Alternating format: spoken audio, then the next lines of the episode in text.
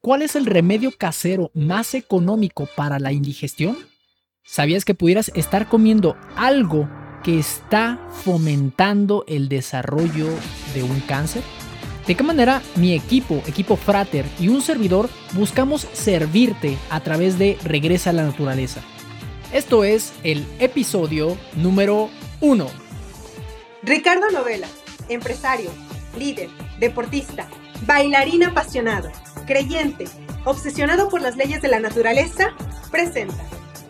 Come poco, Sancho amigo, y cena menos, porque el estómago es la oficina donde se fragua la salud y la vida. Don Quijote de la Mancha. Y con estas palabras de Alonso Quijano, que se llama a sí mismo Don Quijote de la Mancha, el personaje principal de la novela, el ingenioso hidalgo Don Quijote de la Mancha, comenzamos Regresa a la Naturaleza. Yo soy Ricardo Novela y quiero darte oficialmente la bienvenida a este podcast.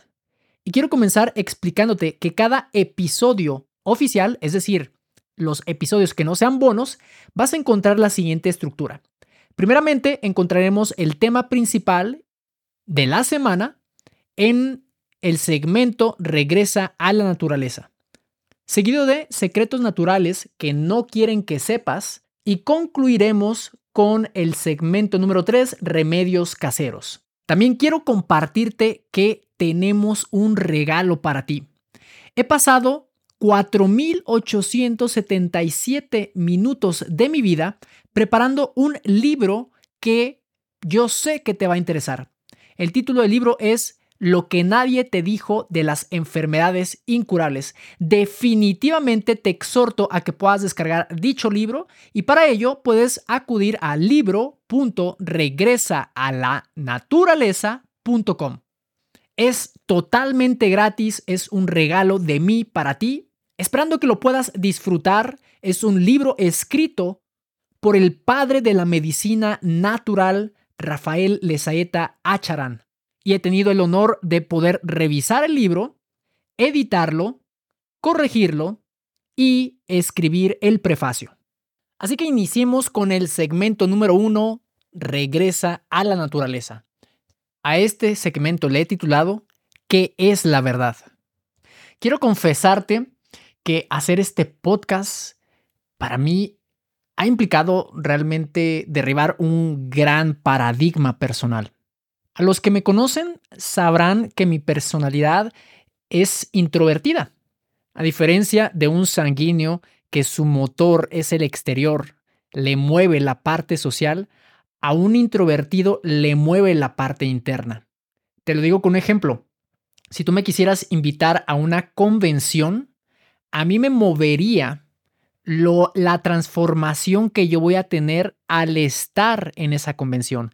Sin embargo, a una persona sanguínea, lo que le va a mover quizás es el hecho de que va a estar rodeada de personas afines que quieren lograr objetivos o metas similares a las de él. Y como introducción de este segmento, quiero compartirte cuál ha sido mi motor, mi motivador para poder realizar este podcast.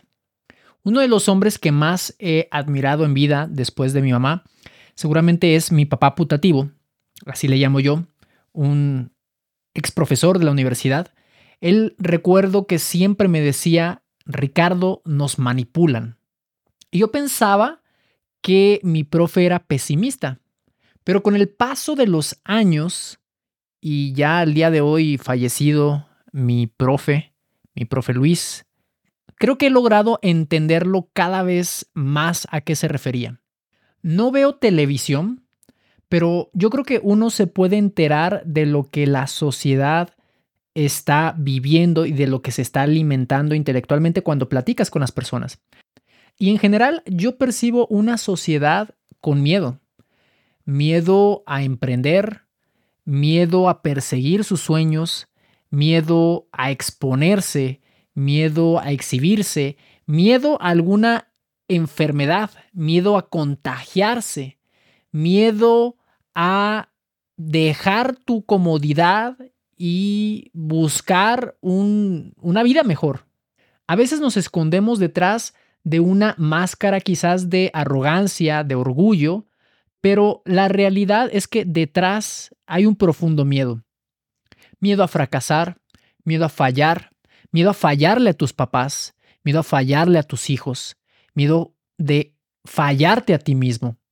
Y me pregunto, ¿de dónde proviene ese miedo? ¿Cómo es que exista un factor común entre tantas personas temiéndole a lo mismo? Y a la respuesta a la que he llegado es que esto ha sido orquestado. Es decir, nos manipulan, como diría mi papá putativo. Piénsalo, si tú enciendes la televisión y ves a un personaje famoso que te está recomendando una pastilla para el dolor de cabeza, el día de mañana, si tú consumes medicamento, cuando tengas dolor de cabeza, cuando estés en la farmacia, ¿qué marca vas a pedir? Vas a pedir la marca que te está haciendo recordar a aquel personaje famoso. Es algo así como mi papá putativo me decía, Ricardo, di una mentira mil veces y se hará verdad. Entre la manipulación mediática, entre los miedos infundados que todos tenemos que nos impiden crecer, que nos bloquean, hay un tipo de manipulación que he decidido tomármelo de manera personal. Y es la manipulación que existe sobre cómo lograr una verdadera salud. Las personas tienen en su casa un botiquín incluso más surtido que una farmacia. Y para nada estoy queriendo decir que un medicamento no sirva o no funcione, sino que lo estamos edificando de la manera incorrecta. En lugar de considerar al medicamento como lo que es, una herramienta de emergencia cuando tu vida corre peligro, estamos considerando a los medicamentos como nuestro salvador. Reflexiona por un momento. Lo estamos diosificando. Apenas aparece un destello de dolor de cabeza para el niño y corremos a darle una pastilla. Te lo digo en otro ejemplo de familia. Imagina que el papá llega de trabajar cansado, llega el niño corriendo a abrazarlo porque lo extrañó y el papá, porque viene cansado, prefiere ponerle una película en Netflix o ponerle YouTube o ponerle algún otro distractor, el iPad a lo mejor. Y quiero preguntarte, después de quizás 18 años, en donde el niño ya sea mayor de edad, ¿quién terminó educando a ese niño? ¿El papá o YouTube? ¿El papá o Netflix? ¿El papá o el juego del iPad? Y después nos preguntamos por qué los hijos no respetan a sus padres o por qué andan en malos pasos. De la misma manera, en el aspecto salud, ¿No crees que estás siendo irresponsable cuando al niño le das una pastilla en lugar de buscar cuál es el problema de raíz que le está generando esa alergia, ese dolor de cabeza o ese reto de salud? Podrás pensar quizás que a ti no te viene el saco porque no tienes hijos. Lo que te puedo decir a ti es que si eres de refrescos, de jugos artificiales, de la cervecita del fin de semana, ah, no, no, yo no tomo cerveza, yo tomo vino porque yo tengo pedigrí. Lo primero que te voy a decir a ti es que a la naturaleza le viene valiendo cacahuate tu pedigrí, tu alcurnia o como le quieras llamar, y quieras o no, tu salud se rige por las leyes de la naturaleza. Pero no quiero que te me ofendas, así que te lo voy a decir en palabras de uno de los 100 estadounidenses más importantes de todos los tiempos, según el Instituto Smithsonian, que es un grupo de museos y centros de investigación dedicados a la preservación y el estudio de la historia, el arte y la cultura estadounidenses. Me refiero a Ellen G. White y te voy a leer un párrafo extraído de la página 99 y 100 de su libro titulado Educación. El párrafo dice así, el mismo poder que sostiene la naturaleza actúa también en el hombre.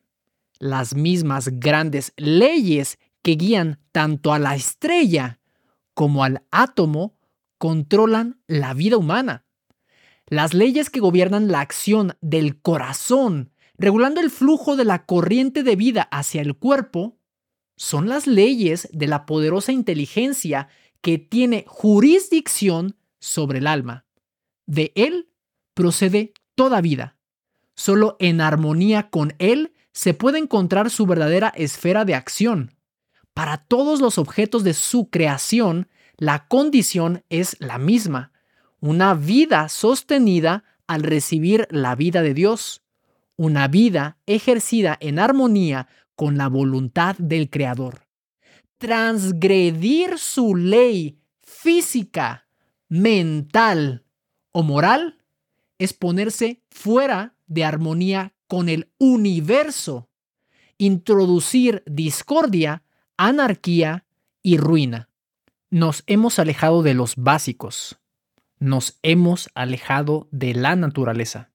En un mundo en donde los medios masivos de comunicación, incluyendo las redes sociales, nos manipulan, ¿cómo puedes saber qué es la verdad? La verdad solo puede ser observada en la historia, la ciencia, el sentido común y el libro de la vida. Pero para afectar positivamente tu salud, vas a necesitar más que la observación. Vas a requerir de decisión. La decisión se lleva a cabo en una parte del cerebro llamada córtex prefrontal. Ahí es donde se desarrolla el intelecto, el juicio, la razón y la voluntad. En pocas palabras, la función del córtex prefrontal determina nuestro destino. Pero aquí va la mala noticia. Existe otra especie de cerebro llamado sistema límbico, regido principalmente por emociones. De tal manera que cuando tú quieras tomar la decisión de comenzar a hacer cambios en tu vida que van a impactar de manera positiva en tu salud, ante la intención de querer dejar, por ejemplo, la comida chatarra, los carbohidratos, las galletas, el sistema límbico te dirá, hombre, ¿qué tanto es tantito? Otra galleta más y ya. Pero si te das la oportunidad de hacer uso de tu córtex prefrontal y decides hacer uso de tu intelecto, de tu juicio y de tu razón, identificarás cuál es la decisión correcta. Pero seamos sinceros, ¿a cuántas personas conocemos que saben lo que tienen que hacer y no lo hacen? Además de identificar la decisión correcta a través del intelecto, del juicio y de la razón, vas a requerir otro músculo más que es parte del córtex prefrontal y a eso se llama voluntad. Yo sé, la voluntad no es un músculo físico, pero funciona de la misma manera. Vas a tener que comenzar desde algún lugar a ejercitar tu voluntad. Y entre más hagas uso de tu voluntad, más fuerte va a ser dicho músculo. Ricardo, ¿habrá algo en mi alimentación o en mis hábitos que estará debilitando mi intelecto, nublando mi juicio, entorpeciendo mi razonamiento, que en consecuencia está amenguando o reduciendo mi fuerza de voluntad?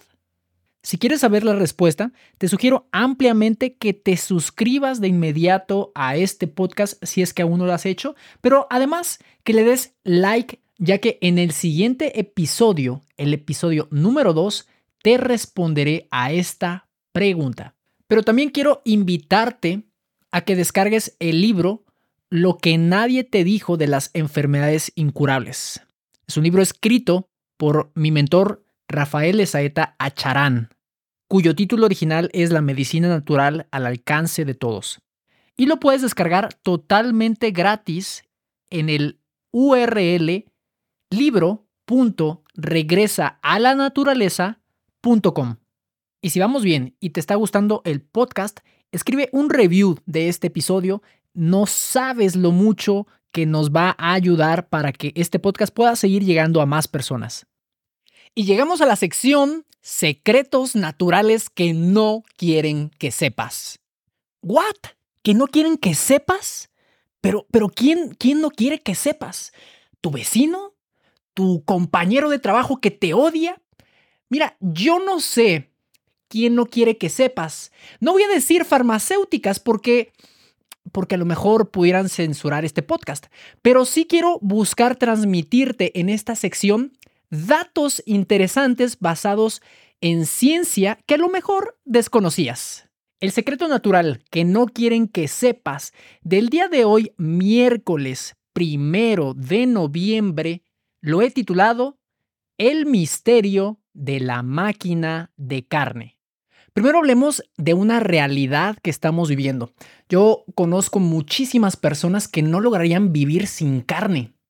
Y eso hasta cierto punto se me hace un poquito preocupante porque eh, si bien a lo mejor no tienen otras adicciones, definitivamente la carne pudiera ser su adicción.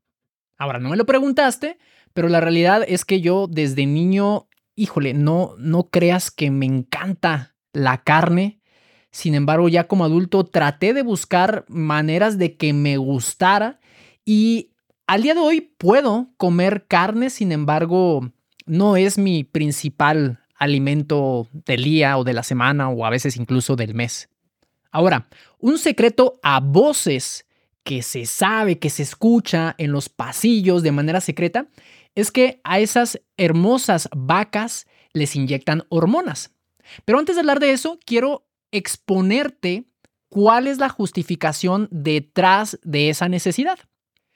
Una vaca puede llegar a pesar media tonelada es decir, 500 kilogramos.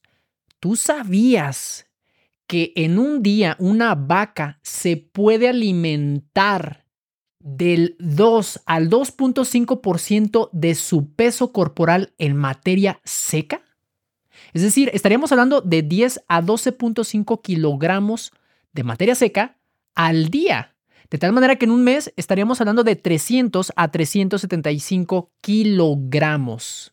Ahora, por un momento, yo quiero que imagines que eres el dueño de una casa productora de esta carne. Vamos a suponer que tienes granjas o que compraste varias granjas, que tienes el dinero para pagarle a otros ganaderos y que provean de esa carne. Si tú eres el capitalista, el socio capitalista, el que pone el dinero como empresario, seguramente vas a querer generar la mayor cantidad de réditos de tu inversión. ¿Cierto o no? Cierto. Pero definitivamente se me haría algo natural. Todos, si tú estás en un trabajo, si eres autoempleado, si tienes tu pequeño negocio, todos tenemos que tener ambiciones, metas. El inconveniente radica cuando pones tus metas, tus ambiciones por encima de las personas. Primera de Timoteo 6:10 habla que la raíz de todos los males es el amor al dinero. Y nótese que no dice que desear dinero sea malo, sino que tu corazón le pertenezca al dinero. Así que no es malo ser empresario, al contrario, yo considero fervientemente que al mundo le hacen falta empresarios, personas que se arriesguen para lograr más, pero que sean empresarios honestos, con valores rectos en sus principios. Pero volviendo al ejemplo de que tú eres un inocente empresario dueño de varias granjas que producen vacas. Por lo que tu ganado, si está destinado a, la, a vender su carne, vas a estar muy tentado a hacer lo que otros ganaderos hacen para que tú no pierdas mercado. Es por eso que a la carne, a la gran mayoría de la carne, salvo que sea orgánica, le inyectan hormonas de crecimiento, les inyectan antibióticos, ojo, esto es para prevenir que las vacas se enfermen, debido a que en general viven en lugares bastante estrechos y en condiciones bastante insalubres. Ahora, si tus vacas son vacas lecheras, entonces hay algo que te va a interesar inyectarles y eso es la hormona de crecimiento bovino recombinante. Y si buscas en el mercado, te vas a dar cuenta de que no hay muchas marcas acerca de esta hormona, por lo que misteriosamente te vas a encontrar solamente con un solo nombre. El nombre es Posilac. Ahora, si investigas esta marca, te vas a dar cuenta de que es generada en laboratorio y que fue introducida al mercado en 1995, probablemente por una empresa que no conoces, pero se llama Monsanto. Quiero hacer un paréntesis para hablarte un poquito de Monsanto. Monsanto era una empresa, gran emporio, una empresa agroquímica y biotecnológica que solía ser una de las principales productoras de herbicidas y de semillas genéticamente modificadas. De hecho, yo recuerdo quizás hace unos 15, 16 años que yo estaba entre la preparatoria y la universidad, yo escuchaba mucho una especie de controversia en las noticias acerca de los alimentos genéticamente modificados. Y por supuesto, ahí salía el nombre de esta empresa llamada Monsanto. Sin embargo, en el 2018 fue adquirida por Bayer AG y ahora opera bajo el nombre de Bayer Crop Science. Cierro paréntesis y continúo. Volviendo a que tú eres productor de ganado de vacas lecheras, tú vas a estar interesado en esta hormona de crecimiento bovino recombinante porque resulta que incrementa la producción de leche de tus vacas aproximadamente un 20%. Económicamente, todo genial, ¿verdad?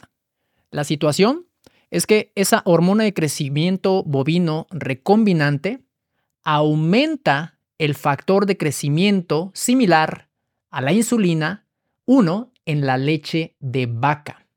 A ver, a ver, a ver, Ricardo, a ver, pero a, mí háblame más lento. Seguramente me vas a decir, ¿cierto?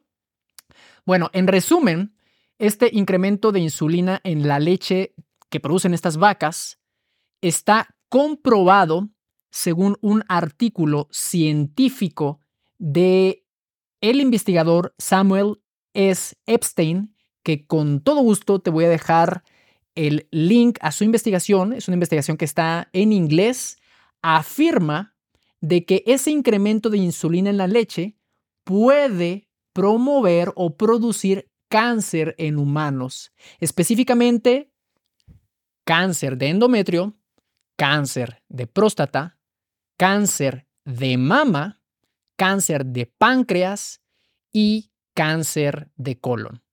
Ahora, antes de finalizar con este segmento, el segmento de secretos naturales que no quieren que sepas, yo quiero abrir mi corazón contigo y decirte que no es mi objetivo el, el producir miedo en ti, sino mi único objetivo es hacerte consciente. ¿Consciente? ¿Pero de qué, Ricardo? Consciente de tus decisiones. Yo no soy quien para decirte qué comer o no comer. Eso lo decides tú. Todos tenemos libre albedrío. Pero una de mis metas con este podcast es informarte.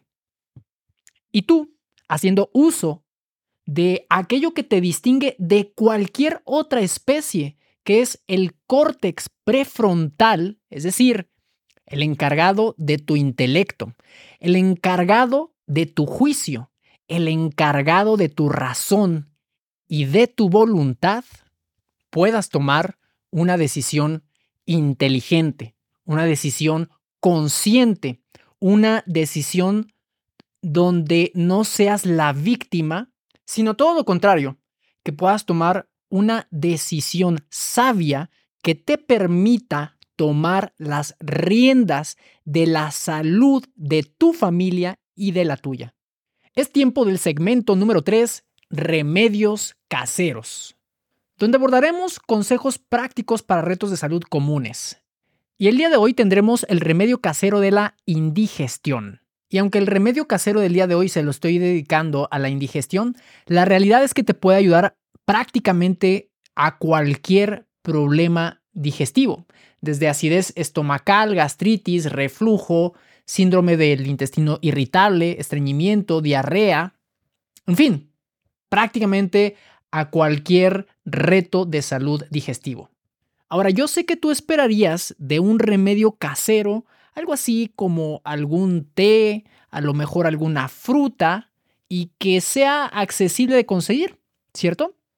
Pero el día de hoy no te voy a hablar de alguna fruta o verdura, te voy a hablar de una técnica de cómo comer. Y me estoy refiriendo a la masticación. Es correcto. Seguramente tú dirás, ay Ricardo, pero ¿cómo no voy a saber masticar? Bueno, déjame decirte que hay muchas personas que conozco que no saben cómo masticar. Es más, reprobaron la materia de masticación 1, 2 y 3. Bueno, ya sé que eso no existe, pero creo que me doy a entender, ¿verdad? Antes de entrar al tema de masticación, quiero hacerte una aclaración. Quiero explicarte las diferencias que existen entre masticación, ensalivación y deglución, porque pensaríamos que todo es como lo mismo, la realidad es que no. Comencemos por la masticación. Y aquí no quiero arruinar tu día, pero tu mamá tenía razón. Tenía razón cuando te decía, mi hijo, mastica 40 veces la comida antes de pasártelo. A lo mejor no sé si las 40 veces sea lo ideal, pero lo que sí podría decirte es que masticar es sumamente importante. Masticar es el acto de triturar la comida. Es muy importante porque en el estómago no tenemos dientes. Y bien lo decía Giuseppe Talarico, un médico político y permacultor italiano, una perfecta masticación es la base de una buena digestión. Si no masticas bien, vas a entorpecer tu digestión. Brinquemos ahora al tema de la ensalivación. Y aquí voy a iniciar rompiendo un primer mito. Si yo te preguntara, ¿en qué parte inicia la digestión? Yo conozco muchas personas que me han respondido, ay Ricardo, pues en el estómago. Pero ¿qué crees? La digestión comienza en la boca. La digestión comienza en la boca, en primer lugar, ya lo mencioné, por la masticación, es decir, la descomposición física de los alimentos, pero en segundo lugar, por la acción de la saliva.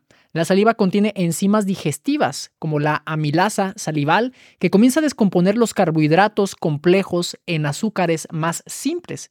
Es decir, estamos hablando de patatas, yuca, maíz, arroz, legumbres, lentejas, o si habláramos de almidones, pastas, pan, habas, tapioca. Así que ya lo sabes, debes ensalivar muy bien tus alimentos para no entorpecer tu digestión. Y pasamos al paso 3, que es la deglución. Cuando deglutimos, es decir, cuando tragamos los alimentos, esto lo debes de hacer con calma, nunca deprisa. Piénsalo, todas las funciones orgánicas dependen del sistema nervioso. En general, si tú no masticas, ensalivas, tragas o deglutes con calma, sino que haces todo lo contrario, tienes preocupaciones, tienes mucha prisa porque ya vas tarde, a lo mejor tienes emociones fuertes en el momento en el que estás comiendo, definitivamente va a alterar tu digestión. Al punto que uno de mis mentores, Rafael Saeta Pérez Cotapos, afirma que cuando se te hace costumbre comer bajo estrés, bajo preocupaciones, preocupaciones de deudas, de pesares, o comer muy a prisa, se le puede atribuir las úlceras gástricas o pépticas. Así que seguramente estarás interesado en crear las condiciones apropiadas y el ambiente necesario para comer y en general vivir tranquilo. Conclusiones. ejercita desde el día de hoy el músculo de tu voluntad y comienza a tomar decisiones positivas en tu salud. Número 2. Ten mayor precaución de la carne que estás ingiriendo. Número 3. Mastica hasta dejar totalmente triturado el alimento en saliva adecuadamente porque recuerda que la digestión comienza en la boca. Deglute y en general come con calma, sin preocupaciones, ni molestias, ni ansiedades. Y si llegaste hasta aquí, primero quiero agradecerte por tu tiempo y atención. Respetuosamente me gustaría pedirte que si te gustó este podcast, puedas hacer dos cosas por nosotros. Número uno, recomendar este podcast a alguien que creas, que consideres que le pudiera interesar. Y número dos, una manera en que nos pudieras compartir y transmitir tu amor es dejándonos un review. Si te es posible, en podchaser.com, se escribe podchaser.com y lo que tienes que hacer es buscar el podcast Regresa a la Naturaleza y colocar cinco estrellas, además de dejar qué es lo que más te gustó de este episodio. Y recuerda, la mejor manera de predecir tu salud es creándola.